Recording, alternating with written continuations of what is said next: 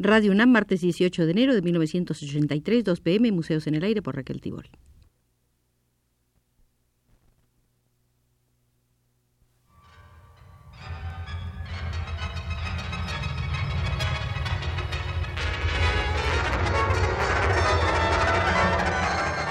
Museos en el Aire.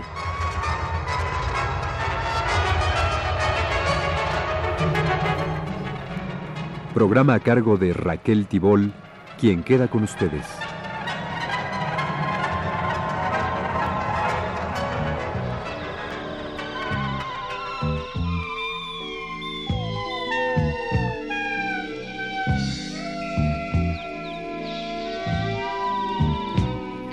Por tercera ocasión, entraremos al Museo de la Percepción Estética y Artística por invitación de su director Alfredo de la Paz, y en este museo visitaremos una vez más la sala de Pierre Bourdieu.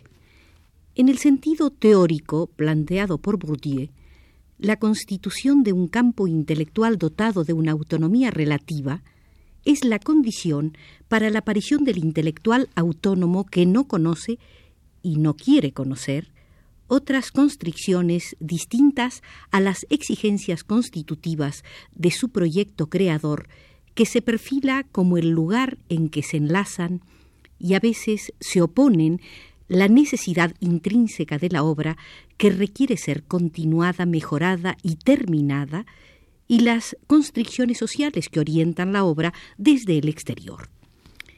Dominada durante toda la Edad Media,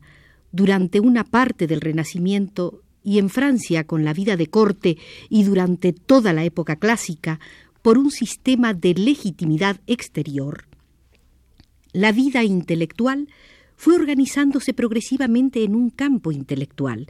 a medida que los creadores se libraban, económica y socialmente, de la tutela de la aristocracia y de la Iglesia y de sus valores éticos y estéticos, y también a medida que iban apareciendo instancias específicas de selección y de consagración propiamente intelectual, y colocadas en una situación de competencia para la legitimidad cultural. Para Bourdieu, recordar que el campo intelectual, como sistema autónomo o que pretende la autonomía, es el producto de un proceso histórico de independización y diferenciación interior, significa legitimar la autonomización metodológica que autoriza la búsqueda de la lógica específica de las relaciones que se instauran en el interior de este sistema y lo constituyen en cuanto tal, también significa disipar las ilusiones nacidas de la familiaridad, haciendo ver que producido por una historia, este sistema no puede disociarse de las condiciones históricas y sociales de su constitución y condenar, por consiguiente, todo intento de considerar las proposiciones evidenciadas por el estudio sincrónico de un estado del campo como verdades de esencia transhistóricas y transculturales.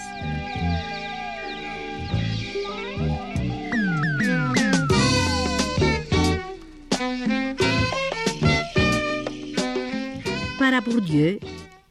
también considera muy oportunamente es en la medida en que forma parte de un campo intelectual en referencia al cual su proyecto creador se define y constituye, y en la medida en que es el contemporáneo de aquellos con quienes comunica y a los cuales se dirige por medio de obra, recurriendo implícitamente a todo un código que tiene en común con ellos que el intelectual actúa histórica y socialmente. Sus preferencias intelectuales o artísticas están más conscientes y se orientan siempre en tal sentido por su cultura y su gusto, interiorizaciones de la cultura objetiva de una sociedad, época o clase. La cultura que compromete en sus creaciones no es algo que por venir de algún modo a sumarse a una intención preexistente quedaría irreductible a su realización, sino que, por el contrario, constituye la condición de posibilidad de la construcción concreta de una intención artística en una obra, del mismo modo que la lengua, como tesoro común, es la condición para formular la palabra más simple. Por lo tanto, no nos parece inútil considerar, tal como hace precisamente Bourdieu, que la obra siempre es elipse, elipse de lo esencial. Esta sostiene lo que la sostiene, o sea, los postulados y los axiomas que asume implícitamente y de los cuales la ciencia de la cultura debe hacerse axiomática. En la perspectiva teórica de Bourdieu, asumen especial relieve los problemas de la competencia artística e interpretación de las obras de arte. En este sentido, la competencia artística se puede definir como el conocimiento preliminar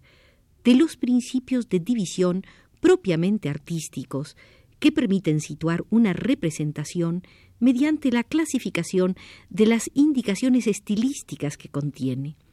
entre las posibilidades de representación que constituyen el universo de los objetos cotidianos, o con mayor precisión de los utensilios, o el universo de los signos,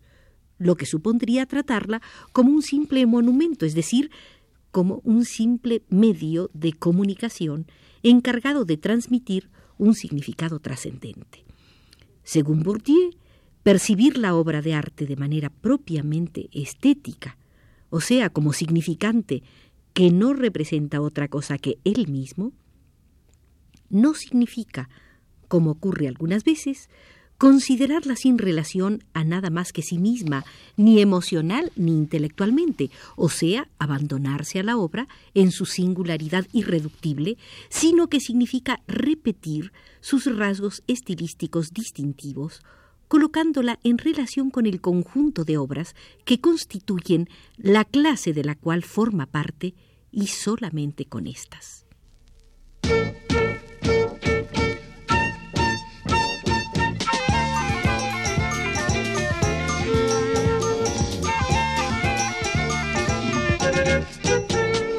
Observa que la percepción ingenua, o sea, no específica, al fundarse en el conocimiento preliminar de la división en clases complementarias del universo de los significantes y del universo de los significados, trata los elementos de la representación como indicaciones o señales revestidas de una función de pura denotación. En el lado opuesto, la percepción fundada en una competencia propiamente artística se conecta con los rasgos propiamente estilísticos, o sea, con la manera de tratar ciertos elementos pictóricos característicos de un estilo como modo particular de representación, que sitúa la posibilidad estilística realizada típica de la clase constituida por el conjunto de las obras de una época, escuela o autor en el universo de las posibilidades estilísticas. A una percepción ingenua, preestética y no específicamente artística, le falta, entre otras cosas, el conocimiento del carácter complejo de la obra de arte, puesto en evidencia con tanto acierto por Frank Castell, quien afirmó la obra de arte es un lugar en el cual se cruzan elementos surgidos del ámbito de la percepción sensible, de lo real y formas, es decir, sistemas arbitrarios pero coherentes que engendran leyes de causalidad. Lo percibido, lo real y lo imaginario están presentes, pero ninguno de una forma exclusiva. Los objetos y las obras son elementos convencionales que participan igualmente de lo percibido, de lo real y de lo imaginario, sin identificarse con ninguna de estas categorías de valores necesariamente inadecuadas a toda definición obtenida únicamente de la consideración de un solo tipo de pensamiento o de conocimiento, por muy comprometida que esté en cada uno de ellos. Así como las luces cambiantes que tiemblan sobre una pantalla de cine no constituyen el duplicado ni de una realidad aislable y renovable, ni de la imagen nacida del cerebro del director, ni de las innumerables que nacen en las mentes de los espectadores, que no son una transposición de fragmentos separados en el universo y disponibles a voluntad, de la misma manera, las imágenes y las obras del arte tampoco constituyen un duplicado reducido o limitado en el tiempo de los elementos frágiles de un exterior real en relación con el desarrollo de un tipo de actividad válida en un tiempo y ambiente determinados. El arte no es un reflejo de una realidad social preexistente y disociable de los actos en que se encarna. No es la transposición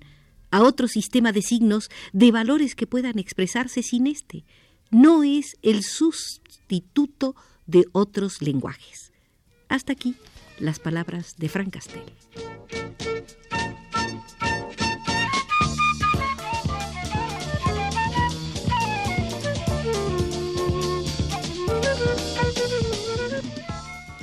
Para Frank Castell es importante que se reconozca la necesidad de estudiar las obras de pintura como un sistema de signos y que se les aplique los rigurosos métodos de interpretación que han determinado el progreso de tantas otras ciencias.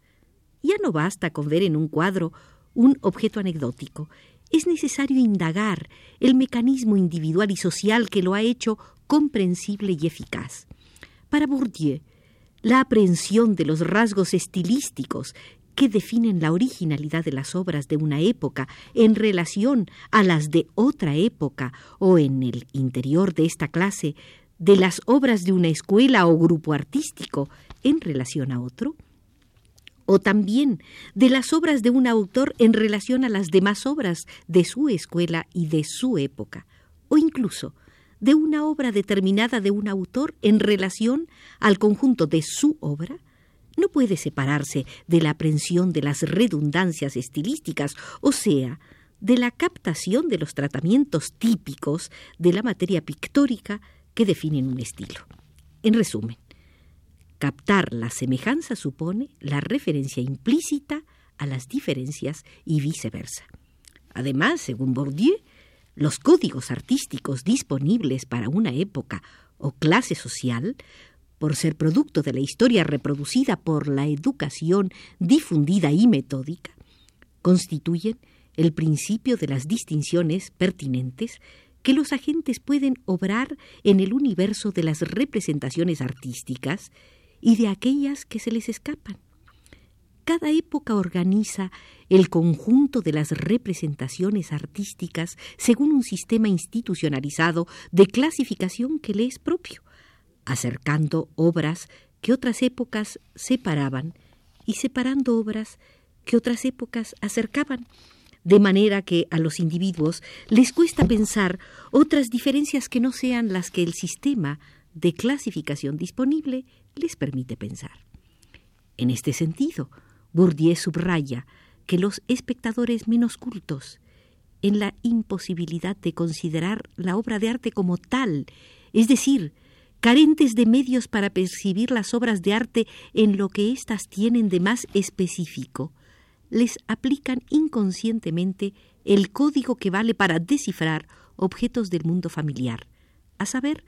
los esquemas de percepción que orientan sus juicios prácticos. Quienes no cuentan con los medios para acceder a una percepción específica introducen en su percepción de la obra de arte los intereses y las expectativas que hacen entrar en su percepción cotidiana, adhiriéndose de tal manera a una estética funcional que no es más que una dimensión de su ética, de su ética de clase. El respeto incondicionado de la cultura y del arte consagrado determina en los pequeños burgueses una buena voluntad cultural perfectamente pura, pero vacía, que se nutre de la contemplación del trabajo bien hecho y el culto del trabajo por el trabajo, que proporciona el sustituto ético de la estética del arte por el arte. En conexión con la problemática de los distintos grados de competencia artística, se halla la cuestión de la posibilidad de interpretación de una obra de arte tratada por Bourdieu. Según el sociólogo francés, la posibilidad de interpretación de una obra de arte es función para una sociedad determinada de la elección entre el código que exige objetivamente la obra considerada y el código artístico disponible. Por el contrario, para un individuo determinado es función de la elección entre el código que la obra exige y la competencia individual definida por el grado al cual se encuentra sometido el código social.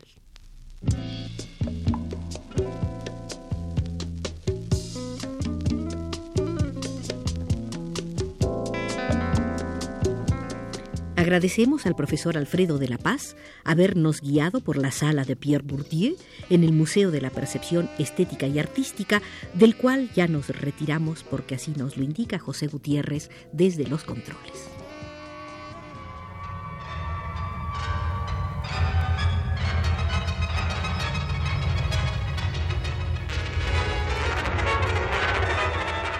Este fue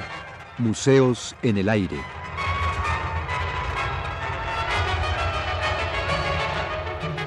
El programa de Raquel Tibol que se transmite todos los martes a las 14 horas.